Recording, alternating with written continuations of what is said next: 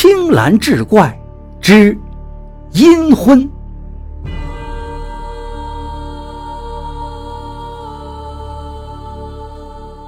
阴婚也叫冥婚，是给死去的人找配偶。话说徐勇拽着身旁的杜明剑，又开始议论张涛了。张涛最近有些不正常，外面明明是三十多度的大夏天。普通人即使休息的时候也会汗流浃背，可是张涛并不是这样。起初，徐勇以为张涛只是因为穿的多了一些，他认为张涛不过是不小心染上了风寒，所以才会穿得多，并没有多想。反而最近，由于张涛这病也没有好，有些行动不便，几个人也都是尽量的能帮就帮他。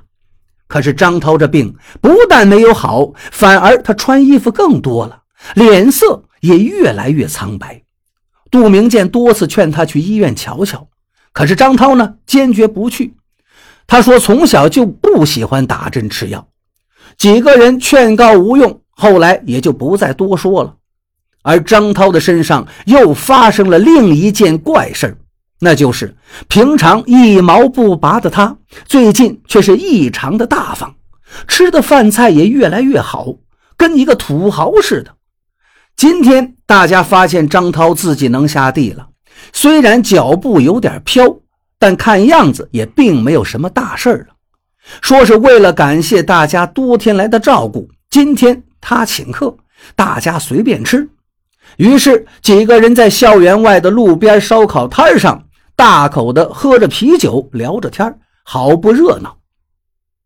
徐勇看着喝得有些发懵的张涛，小心的试探着问他：“最近是不是有什么发财的办法呀？如果有的话，跟哥几个分享分享。我们这钱包里的钱也不多了。”张涛听了有些沉默，思忖良久，才说出最近发财和生病的原因。那些。都是拜鬼所赐。杜明剑忍不住笑了，但看见张涛正在一脸严肃地看着自己，杜明剑也不由得紧张起来。见对面三个人都认真地看着自己，张涛这才慢慢地说出了缘由。其实发烧和最近发财，这些都是鬼给的。原来张涛在回家的时候帮家人收拾仓库，捡到了一张似乎存放了很久很久、快要折断的纸，上面写着如何跟鬼结婚。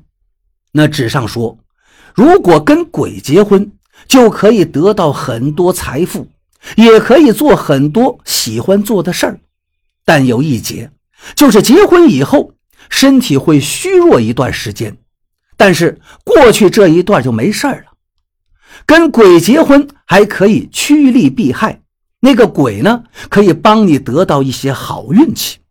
当你不想结婚的时候，就写一封休书，然后把它烧了，等于和判官通知过了，然后他们就会把这个鬼给抓走，不会再跟你有任何纠缠。听着张涛讲的，几个人感觉有些奇幻，不过听起来。就确实很诱人，虽然这三个人心中都有些想要试试的想法，但却没有人敢提出来，还是有一丝恐惧。几个人忽然感觉不像刚才那么闷热了，反而有些冷了，似乎有人在他们的背后吹着冷风。安峰看着沉默的几个人，不禁说出自己想试一试了，因为自己学习很差。为了不挂科，安峰在小时候就曾经很期待见见鬼，也想像小说里的男主角一样来一段刻骨铭心的爱情，等到以后还可以和别人吹嘘。凌晨十二点，当三个人躲藏好以后，安峰走到了一个十字路口，把带好的贡品摆好，然后拿出了三根烟，插进土里。开始念起张涛给他的纸条上的内容，起初没见什么效果，渐渐的，躲在一边的几个人看到，在安峰的旁边刮起了风，而安峰自己也看到了，他满头大汗的继续念着。出门前，张涛说过，无论如何都要念完，不然会有不好的事情发生。突然，杜明建看到有一个女鬼出现在安峰的背后。杜明建拍了拍身边的两个人，只见那个女鬼穿着一身校服，瓜子脸上还戴着个大眼镜，可却丝毫挡不住女孩的美丽，身材也是极好。三个人边看着边议论着眼前的女鬼。那女鬼慢慢的飘向安峰，在安峰的后面安静的站着，似乎在打量着安峰。就在此时，一阵风把安峰念的那张纸条吹走了。就在纸条吹走的瞬间，那个女鬼迅速的缠绕着安峰，然后张开血盆大口，像是要把他吃掉。而安峰也看到了张开嘴的女鬼，他一下子就吓昏了过去。三个人看见女鬼竟然像一团烟雾一样，慢慢的钻进了安峰的身体。过了好一会儿，当张涛大声的喊叫着两个人的名字，这两个人才从发呆中缓过神来，前去帮忙。看着倒在地上昏迷的安峰，两个人都问张涛：“这会出事吗？”而此时的张涛心里也有些发怵了，他们两个人的状况并不一样。第二天看到安峰醒来的时候，几个人悬着的心才开始放下，便问安峰怎么样。安峰说：“没什么事儿，只是弟妹和你们开个玩笑。”说完便开始感谢张涛了。最近这几天，安峰也开始逆袭了，学习成绩越来越好。回寝室的时候，也是一脸的甜蜜。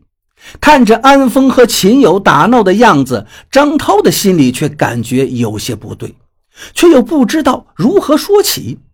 而自己的鬼媳妇儿也说有些不对劲儿。这几天一直在打听，但并没有见过安峰身上的那个女鬼。每次当张涛问的时候，安峰都称弟妹因为太害羞了，不敢出来。张涛也没什么办法，寝室里的杜明建和徐勇开始有些忍不住了，也都想试试这阴婚。可是张涛却是一再的拖延，两个人也不再好说什么了。而安峰又不会，两个人便有事没事都特别的献殷勤，搞得张涛很是烦恼。正在回寝室的路上，就在张涛愣神的时候，一个花盆迅速的砸了下来。如果不是自己的鬼媳妇救了他，估计他就看不到明天的太阳了。可是这样的灾难并不止一次降临，一次两次可能是偶然，但是很多次就会差点要了张涛的命。这一天，正在自习的张涛收到了安峰的短信，说是有很重要的事儿，让他马上回去。回寝室的路上，张涛感觉这头啊一阵剧烈的疼痛。然后眼前一黑，而等他再一次醒过来的时候，发现自己被绑在学校的仓库里，而前面站着的居然是安峰。还不等张涛问话，从安峰的嘴里说出来的居然是一个女人的声音。原来安峰那天晚上的阴婚失败了，结果却是安峰赔了性命。现在安峰的身体是被前一段时间那个女鬼所霸占着，而安峰的身体已经用不下去了。他的目标就是张涛，也怕张涛发现自己，这个女鬼便先下手为强。张涛看见那个女鬼从安峰身体里飘了出来，正当他张开血盆大口向张涛扑去的时候，另一个鬼影撞了过去，两只鬼。斗了起来，一本书重重地落在了张涛的头上，张涛再一次昏厥过去。等他醒过来，张涛发现自己似乎枕在一个女孩的腿上，睡得很舒服。张涛看着这个女孩长得精致的脸庞，不禁愣了神。可她的身体却开始变得透明起来，一个很温柔的声音传进张涛的耳中。原来这个女鬼就是张涛的阴婚伴侣，为了救自己，他已经用尽了力气。至于刚才那个女鬼，已经彻底消失了。张涛看着眼前的伴侣消失了，心里感觉特别的痛。原来他已经爱上了这个自从结婚直到现在才看见的伴侣，他已经习惯了他在耳边的唠叨，而以后就再也听不到了。